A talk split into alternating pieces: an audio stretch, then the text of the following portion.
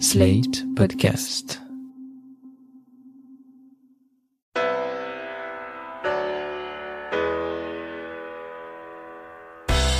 Bonjour et bienvenue dans Le Monde Devant Soi, je suis Christophe Caron et chaque semaine nous revenons sur l'actualité politique française ou internationale avec Jean-Marie Colombani, directeur de la publication de Slate.fr et Alain Frachon, éditorialiste au Monde et spécialiste des questions internationales. Bonjour messieurs. Bonjour Christophe. Bonjour Christophe.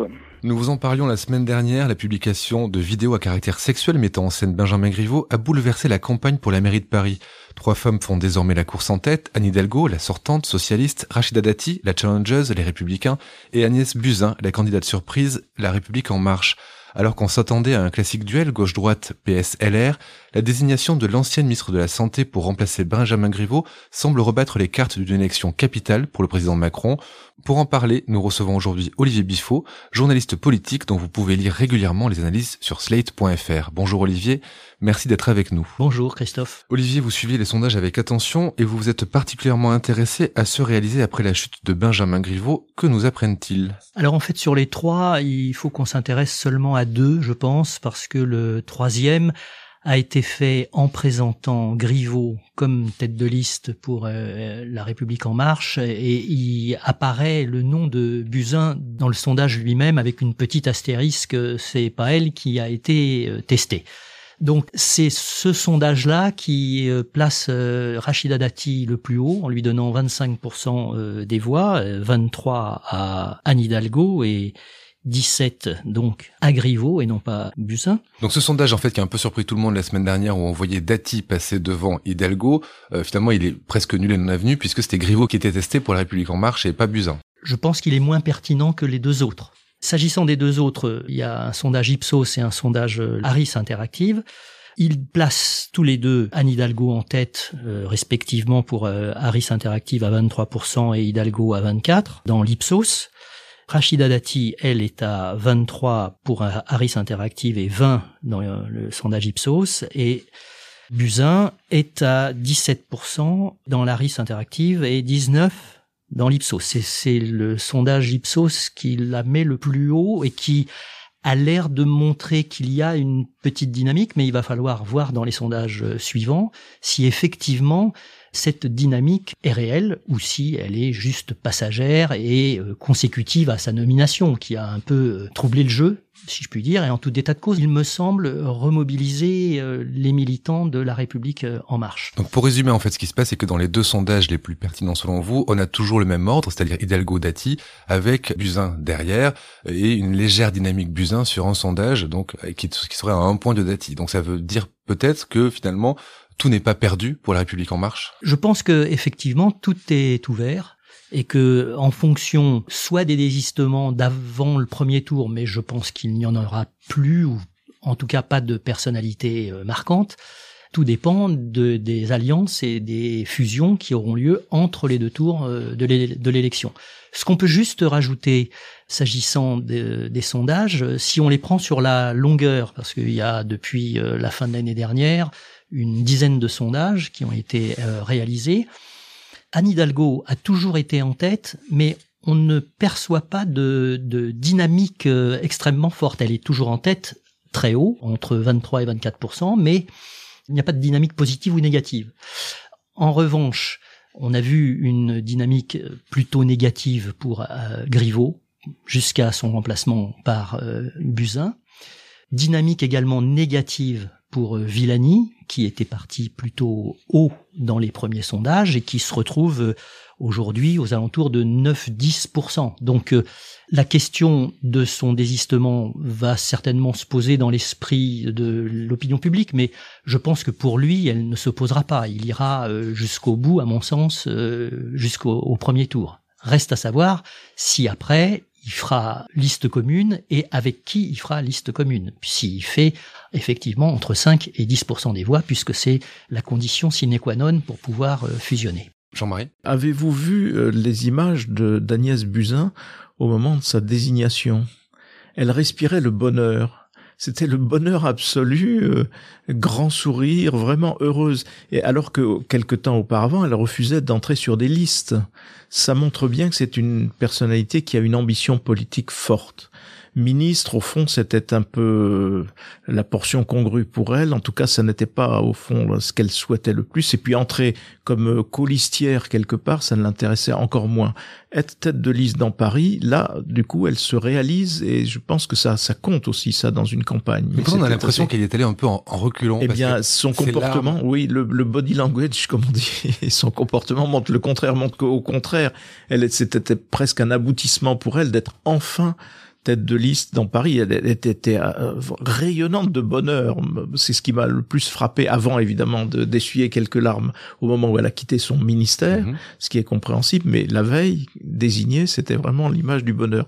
Et de fait, ça rebat les cartes et ça redonne une petite chance à En Marche, mais quand même une réflexion là-dessus parce que Emmanuel Macron avait une place forte électorale, Paris, et l'électorat parisien. Donc on se disait, à mi-mandat, faire la preuve pour en marge de son implantation et du fait que tout ça n'est pas éphémère, c'est un enjeu majeur, c'est un enjeu absolu. Or, que s'est-il passé?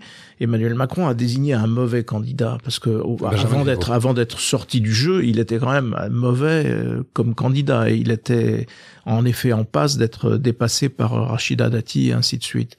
Et donc euh, là, on a l'illustration d'une absence de politique de la part d'Emmanuel Macron et des siens, parce que En Marche n'est pas devenu un parti, ça n'est pas quelque chose de structuré, qui a une feuille de route idéologique et qui a euh, un début d'implantation forte localement qui montre que c'est fait pour durer. Bien non.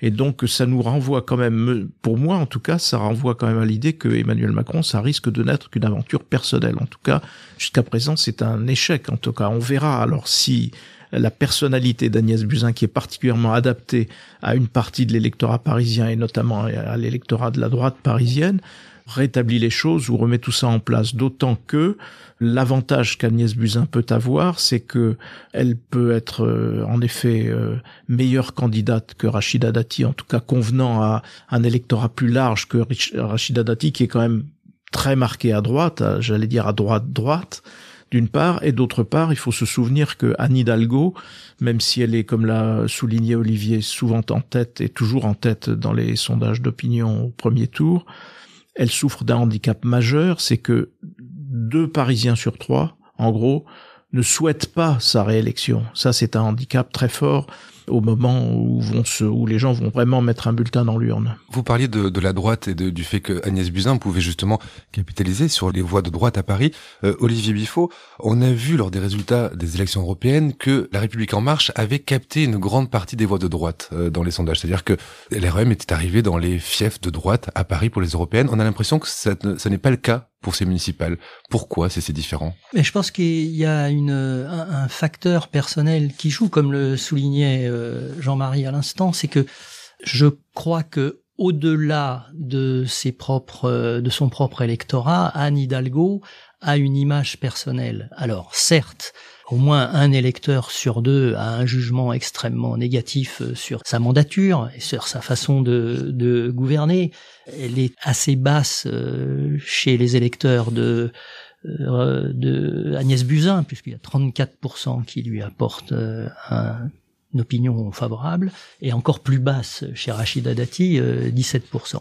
Et donc, je crois que le facteur personnel joue un, un, rôle qui est important. Les élections européennes, c'était une élection nationale. Et donc, euh, l'image de Macron ou du macronisme l'emportait euh, de beaucoup dans ce type d'élection. Et il a confirmé euh, aux élections européennes ce qu'il avait fait aux élections à l'élection présidentielle d'une part et aux élections législatives qui ont qui ont suivi. L'élection municipale est une, une élection bien plus particulière. Elle donne un, très grand rôle aux, gens qui sont en place, d'une part, et elle montre aussi la capacité de l'électorat à s'intéresser à quelqu'un qui donne envie. Et comme le soulignait tout à l'heure Jean-Marie à propos d'Agnès Buzyn, qui était effectivement rayonnante quand elle a annoncé sa candidature, L'effet que ça a eu sur son électorat, c'est que ça l'a remobilisé, parce que effectivement, tout le monde s'accorde à reconnaître que Benjamin Griveaux était pas un bon candidat, c'était un, mauvais casting.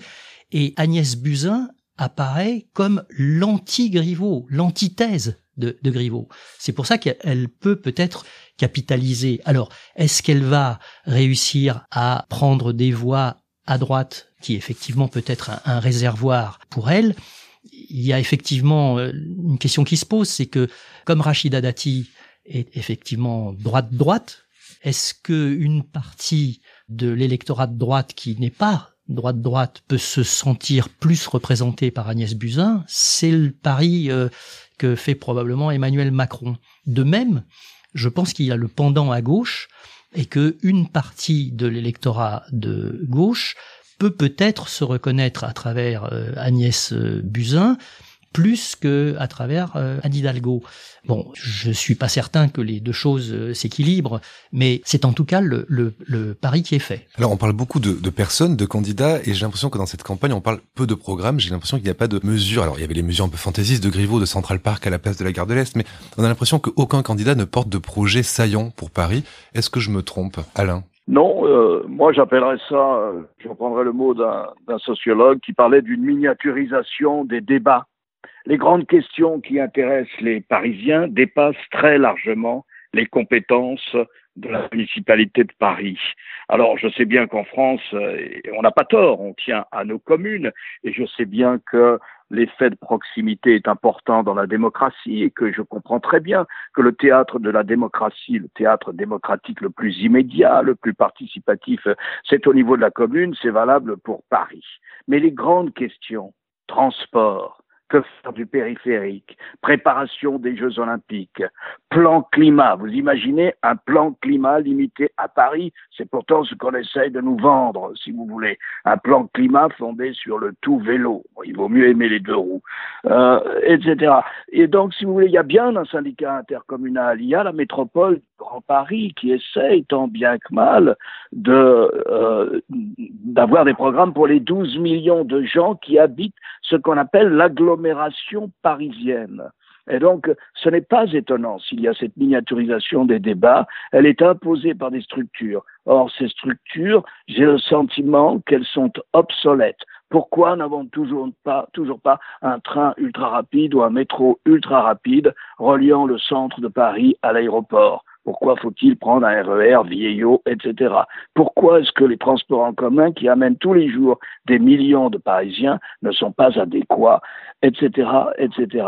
Pourquoi est-ce qu'il n'y a pas de péréquation fiscale dans la grande métropole parisienne entre les communes riches et les communes pauvres? Maintenant des inégalités, de même que le périphérique maintient cette idée aussi de Parisiens et de banlieusards qui n'a pas grand sens. Olivier, c'est euh, un combat de personnes, pas un combat de programme, cette élection? C'est un combat de, de, personnes. Enfin, toute élection est aussi un, un combat de, de, personnes. Je ne sais pas si les électeurs se déterminent vraiment sur des bilans ou sur des programmes. Il y a effectivement de, de grandes idées qui sont défendues par les euh, grands courants politiques. Il est évident que la sécurité est plus privilégiée euh, quand on est un électeur de droite et que euh, toutes les questions liées au social sont plus privilégiées quand on est un électeur de gauche. Moi, ce qui me, frappe, c'est que les thématiques qui sont les plus importantes euh, qui sont mises en avant par les, électeurs et les électrices dans cette élection municipale parisienne, vient en tête la propreté. Donc la propreté est un, sujet majeur pour les Parisiens. Et du reste, la, plupart du temps, ils ont un, un jugement euh, négatif, voire sévère, voire très sévère dans ce domaine-là. Dans les différents électorats, ce thème-là a un point important, notamment par exemple dans l'électorat de Villani, dans l'électorat de Buzyn ou dans l'électorat de Dati.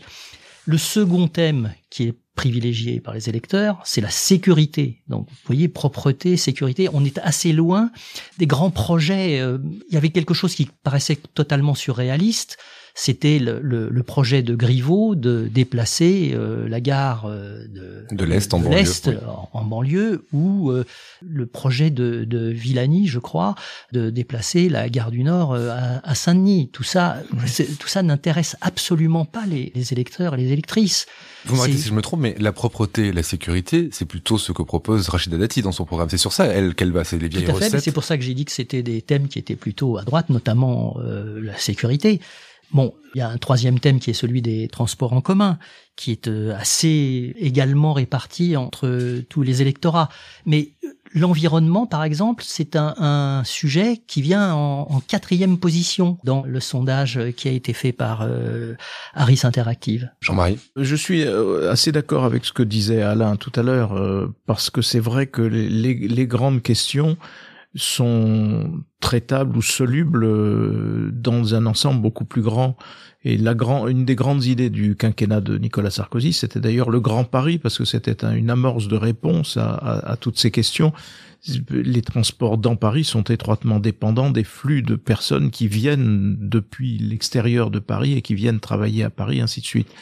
Euh, on voit bien que les questions en effet de propreté et de sécurité sont dominantes dans la campagne actuelle puisque Anne Hidalgo elle-même propose de doubler son budget euh, propreté. Et s'agissant de la sécurité, c'est plus compliqué parce que dans, sur les questions de sécurité et notamment liées aussi au, au problème des migrants, qui sont quand même très aigus euh, dans le nord de la capitale et qui donnent lieu à chaque fois à des expulsions euh, de gens qui sont censés être recasés, ainsi de suite. C'est d'une certaine façon assez honteux ce qui s'est passé ou ce qui continue de se passer dans Paris de ce point de vue-là. Il y a une guerre absurde entre la mairie Anne Hidalgo et l'État via le préfet de police, mais tout simplement pour affaiblir Anne Hidalgo euh, et faciliter la tâche de, de, de, du candidat d'En Marche, en espèce de la candidate d'En Marche. Et Anne Hidalgo, elle, a essayé d'y répondre en proposant une police municipale qui lui a été refusée à l'Assemblée nationale par les députés euh, d'En Marche. Et donc là, on est dans la, au cœur de la petite politique et en même temps au cœur de, des enjeux majeurs de la, de la campagne électorale. Ça, c'est tout à fait évident. Donc ça dépasse de loin les, les préoccupations qui sont réelles, qui sont euh, euh, environnementales, climatiques et même de transport, qui sont, elles, redevables d'un ensemble beaucoup plus vaste. Alors vous parlez de petite politique, on parle de propreté, de sécurité, et pourtant ce scrutin, il a quand même une dimension très importante pour une personne dont on l'a déjà dit, c'est Emmanuel Macron. Si Agnès Buzyn gagne, il gagne, et si elle perd, lui, il perd. On peut aborder la question comme ça, effectivement. Comme c'est lui qui a fait le choix et qui a poussé euh, Agnès Buzyn à accepter euh, le poste de chef de file de La République en marche à Paris, on peut imaginer que si elle réussit, ça va rejaillir sur lui et euh, à contrario, si elle ne réussit pas, ça va se retourner contre lui. Alors avec la République en marche, c'est toujours en même temps, quoi. Euh, en même temps, le sujet, c'est que l'élection dure le temps d'une élection et on passe à un autre sujet euh, après. Ça aura un impact, évidemment, immédiatement, si elle gagne, d'autant que les résultats sur l'ensemble de la France risquent pour eux de ne pas être considérables. En même temps, très macroniste, il faut voir qu'ils n'ont aucune municipalité sortante. Ils n'étaient pas présents aux élections de 2014. Donc euh, tout ce qu'ils peuvent éventuellement gagner, c'est, ça ne peut être qu'une, progression. Mais il est évident que euh, gagner Paris ou perdre Paris a, une dimension symbolique qui est très forte. Alain, Emmanuel Macron a beaucoup à perdre dans ce scrutin Sans doute, oui. Sans doute parce que euh, une des clés, si vous voulez, du macronisme, me semble-t-il, c'est d'être capable euh, de prouver à la classe moyenne, malmenée économiquement et socialement, de prouver à la classe moyenne et même malmenée du point de vue de son statut dans notre société qu'elle n'est pas exclue, mais de la ramener dans le jeu national à son profit. Et ce qui est intéressant, c'est de voir que les, grands partis traditionnels qu'on croyait singulièrement marginalisés et amoindris, ce sont eux qui, euh, si, je retiens bien la leçon des sondages euh, que nous a fait euh, Olivier, ce sont eux qui dominent la scène parisienne, le Parti socialiste et les républicains, Madame Hidalgo et Madame Dati. Et donc je pense qu'il joue beaucoup là, oui, effectivement, puisqu'il a lui-même voulu faire de Paris, d'une certaine manière, en s'impliquant dans ce scrutin, d'abord en nommant Griveaux, puis ensuite en nommant Madame Buzyn, puisqu'il a voulu faire de Paris quelque chose qui portait sens euh, pour son parti et pour, sa, et pour lui, pour sa personne, eh bien naturellement, comme disait Olivier Biffaut, oui, il peut perdre quelque chose. Oui. Il peut perdre quelque chose. Et je crois qu'il y a un autre enjeu, moi, qui est au-delà euh, de Macron, mais qui concerne le macronisme, si vous voulez. Si Paris est destiné à être comme Londres, une ville vidée de sa classe moyenne, c'est un coup porté à la démocratie. Alors ce sont des questions compliquées qui a là, une question de logement, etc., etc. Mais moi je crois que euh, un candidat de gauche, et ça vient très rarement d'ailleurs dans les propos de Madame Hidalgo, devrait avoir à cœur de dire moi je maintiendrai la classe moyenne dans Paris. En quoi c'est un coup porté à la démocratie que les classes moyennes s'en aillent de Paris? Eh bien c'est un coup porté à la démocratie parce que c'est leur signe de leur marginalisation. C'est le signe qu'au fond, nous n'arrivons pas à arrêter, nous n'avons pas la maîtrise de certains phénomènes économiques liés au logement et à la spéculation. Et qu'en dépit de la soi-disant maîtrise du foncier qu'ont les municipalités en France, c'est quelque chose que nous, que nous n'arrivons pas à éviter. Et donc nous aurons des centres-villes, mais Paris est le centre-ville de la métropole parisienne. Paris intramuros. Et nous aurons des centres-villes peuplés par les élites. Et d'où des phénomènes comme les Gilets jaunes, si vous voulez, qui est une révolte contre Paris, de même que le Brexit a été une révolte contre Londres. Je suis totalement d'accord avec ce que vient de dire Alain. Il faut rappeler de ce point de vue-là que sous le mandat de Anne Hidalgo, Paris perd à peu près 12 à 15 000 habitants par an. La classe moyenne ne peut plus vivre à Paris faute de trouver à se loger décemment à des prix abordables. Et donc ça, c'est une transformation assez profonde qui va d'ailleurs de fait aussi avec la ghettoisation de certains secteurs de, de Paris de certains arrondissements de Paris. Et ça, c'est un phénomène majeur qui est en effet de nature à changer complètement la donne et, comme le dit Alain très justement, à affaiblir au bout de la route la démocratie. Olivier? Je voulais juste rebondir euh, sur une remarque d'Alain euh, à propos de la place et de l'importance des, des partis politiques qui euh, étaient revenus dans, dans le jeu. Je voudrais un petit peu amender sa, sa réponse ou son point de vue, c'est que il faut pas oublier que euh, aujourd'hui, Anne Hidalgo et Rachida Dati font des scores euh, d'intention de vote qui sont de l'ordre de 20 euh, à 24 il faut se souvenir de l'élection, des élections municipales de 2014. En 2014, que Anne Hidalgo, est au-dessus de 30%. Anne Hidalgo est à 34,4% au premier tour et Nathalie Kosciusko-Morizet, qui fait un score supérieur à celui d'Adinalgo, est à 35,6%. Donc vous voyez le, fossé qu'il y a entre ces deux élections. Ils ont, elles ont tous les deux perdu environ 10 à 15 points, et il y a quelque chose de nouveau d'autre qui s'est inséré entre les deux. Alors ce quelque chose, tout le monde pensait aux écolos, et tout le monde disait ça va être l'élection euh, reine pour les écologistes après leur succès des européennes, il va y avoir Paris et le candidat des écologistes rêvait même d'être lui-même euh, le prochain maire de Paris. Il pour le moment, il n'en est rien et vraisemblablement il n'en sera rien parce que c'est une, euh, j'allais dire, ce sont des thèmes trop limités malgré tout et comme le disait Alain, par définition, les thèmes écologistes ne sont pas solubles par l'action d'une municipalité réduite aux seules frontières de Paris à l'intérieur du périphérique. Mais évidemment les solutions sont à rechercher bien au-delà dans des structures beaucoup plus larges. Le candidat écologiste qui est donc David Béliard, Europe Écologie Les Verts, et qui je crois fait moins de 10%, c'est ça Olivier? David Béliard, non, il fait pas moins de 10%, il, est aux, alentours de 13-14%. Mais ce qu'on peut noter, ce que ça va dans le sens de ce que disait Jean-Marie, c'est que depuis quatre ou cinq mois, il fait du surplace. Il est tout à fait euh, dans les mêmes euh, scores, dans les mêmes eaux. Et il y a quelque chose qui est euh, assez amusant à, à, noter, c'est que quand on, on, on demande aux gens s'ils ont une bonne opinion ou une mauvaise opinion des, des principales têtes de liste, c'est Ipsos qui a fait ce, ce, ce sondage-là. Anne Hidalgo recueille 46% de bonnes opinions et 50% de mauvaises opinions. Elle fait donc moins 4 en différence. Dati est à 41% de bonnes opinions et 53% de mauvaises opinions, elle est à moins 12. Villani, 53% de bonnes opinions et 34% de mauvaises, donc à plus 19. Et Buzyn est à 49% de bonnes opinions et 38% de mauvaises opinions. Elle est à plus 11. Ce qui veut dire, euh, si on prend le cas de Villani, que avoir la bonne opinion de quelqu'un n'assure pas d'avoir des intentions de vote. Vérifié, ça. Et comme on parlait, toujours vérifié. Comme on parlait de Béliard, eh ben Béliard, il a 24% de bonnes opinions. 18% de mauvaises opinions et 58% de gens qui n'ont pas d'opinion parce qu'ils ne le connaissent pas. Est-ce qui peut être la pire des Alors, Cela dit, si on, est, on regarde tous ces chiffres euh, à ce stade, qu'est-ce qui, peut se passer? Anne Hidalgo va être, il y a, il y a donc une furieuse bataille à droite Agnès Buzyn aidant avec Rachida Dati et une bonne capacité pour quand même Agnès Buzyn incarne une forme de bourgeoisie parisienne bien installée, elle-même est un grand médecin, ainsi de suite, donc euh, elle a, de quoi contester le leadership à droite de Rachida Dati ou ramener Rachida dans des frontières plus étroites mais ça veut dire aussi que Anne Hidalgo, elle, va être fortement déportée à gauche.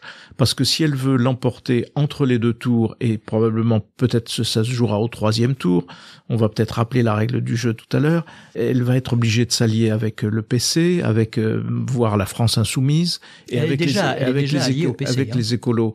Et puis la France insoumise est un petit réservoir de vote malgré tout qui existe, euh, et puis aux écolos.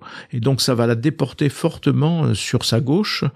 Euh, laissant le champ libre à une euh, peut-être à une municipalité de droite d'ailleurs. C'est c'est toute la question va être euh, là pour Paris et pour Anne Hidalgo. Il faut donc rappeler que Paris c'est pas une circonscription hein, c'est 17 circonscriptions et ça se joue essentiellement dans les arrondissements. Et donc il y a des alliances qui vont se faire en vue du deuxième tour puisqu'ils ne seront présents que ceux qui peuvent se qualifier.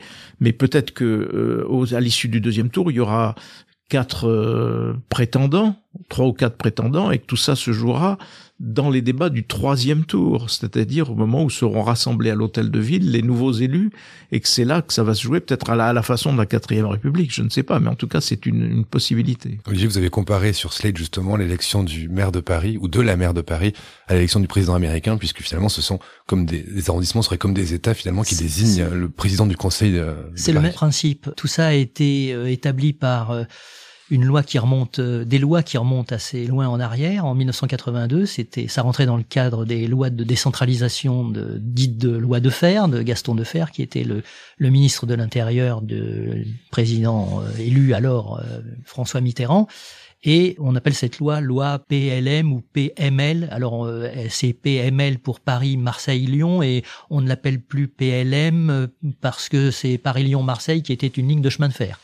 En gros, c'est comme l'élection américaine, c'est-à-dire que euh, vous avez à Paris, à Lyon et à Marseille des arrondissements ou des secteurs. À Paris, on avait auparavant 20 arrondissements, donc 20 élections dans chaque arrondissement. Ça a été réduit à 17 secteurs puisque les quatre premiers arrondissements ont été regroupés en un seul. À Lyon, vous avez huit secteurs qui regroupent chacun euh, deux arrondissements. Et à Marseille, vous avez neuf secteurs. Et donc, chacun de ces secteurs a des élus locaux qui sont des conseillers municipaux et des conseillers de la ville. Donc à Paris, ce sont des conseillers de Paris. Euh, à Paris, vous avez en tout de mémoire plus de 500 conseillers, dont 163 siègent au Conseil de Paris. Tous les autres sont siègent dans les conseils d'arrondissement. Et donc, au Conseil de Paris, ces 163 conseillers élisent le maire de Paris. Et comme le soulignait euh, Jean-Marie à l'instant, tout va dépendre des euh, rapports de force qui auront été donnés euh, lors des élections municipales au premier et second tour et le nombre de conseillers de Paris qui ont été qui auront été envoyés au Conseil de Paris par chaque force chaque force politique parce que on peut, dans cette hypothèse, imaginer euh, des, regroupements qui soient des regroupements de circonstances qui font que euh, tel conseiller ou tel groupe de conseillers euh, s'allie à tel autre groupe de conseillers pour battre un troisième groupe de conseillers qui est plus important que les deux premiers, par exemple. C'est tout à fait imaginable. Ce qui veut dire qu'on aura peut-être un ou une maire de Paris qui ne sera pas forcément le gagnant en voix, mais qui sera le gagnant de jeu d'alliance. Et je pense qu'on peut faire un pronostic sans trop euh, avoir peur de se tromper en disant que ce sera probablement une femme qui sera la prochaine maire de Paris, sauf extrême surprise. Merci messieurs d'avoir participé au Monde devant soi. On se retrouve la semaine prochaine. Merci Christophe. Merci. Merci Christophe.